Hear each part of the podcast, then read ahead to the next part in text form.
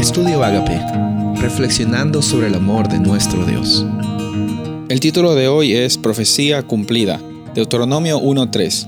Y aconteció que a los 40 años, en el mes undécimo, el primero del mes, Moisés habló a los hijos de Israel conforme a todas las cosas que Jehová les había mandado acerca de ellos.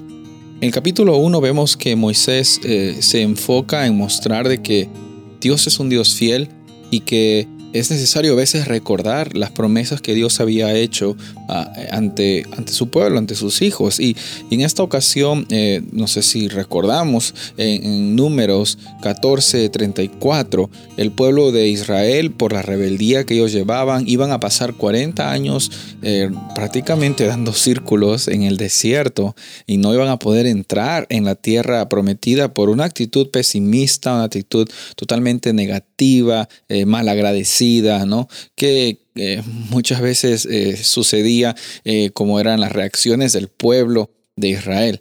Y Dios es fiel, o sea, Él no se olvidó de esa promesa. Hasta 40 años iba a durar esta peregrinación, ese peregrinaje. y en Deuteronomio dicho y hecho, dice el versículo número 3, que los 40 años llegaron. 40 es un número bien interesante en la Biblia, nos habla bastante acerca de las pruebas que Dios nos da.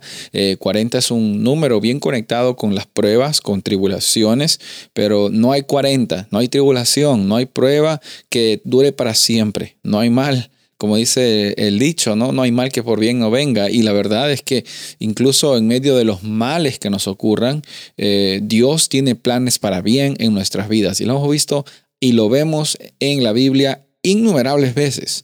Por esto aquí es que encontramos que Dios cumple la promesa. En Deuteronomio capítulo 1, versículo 3, hay 40 años de peregrinaje que se terminaron. Y finalmente ya era el momento para que el pueblo vuelva a recordar, recordar la presencia, que la presencia de Dios es lo más importante y la promesa de Dios es que ellos hereden esta tierra nueva. Sabes, Dios tiene bastantes promesas para ti.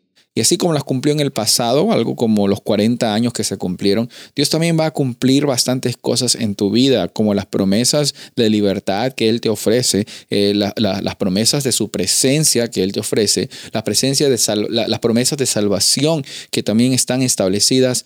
Cree en ellas, ponlas dentro de tu corazón y vive por fe con la certeza de que eso es una realidad, porque como Dios cumplió en el pasado, Él también va a cumplir en los momentos y tribulaciones más difíciles que tú puedas tener.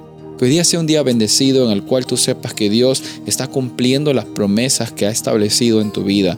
Un momento a la vez, quizás no vas a ver todo, eh, todos tus problemas solucionados de un momento para otro, pero sí vas a ver que la experiencia de confiar y descansar en Dios es una experiencia que realmente vale la pena vivirla en cada momento. Soy el pastor Rubén Casabona y deseo que tengas un día bendecido.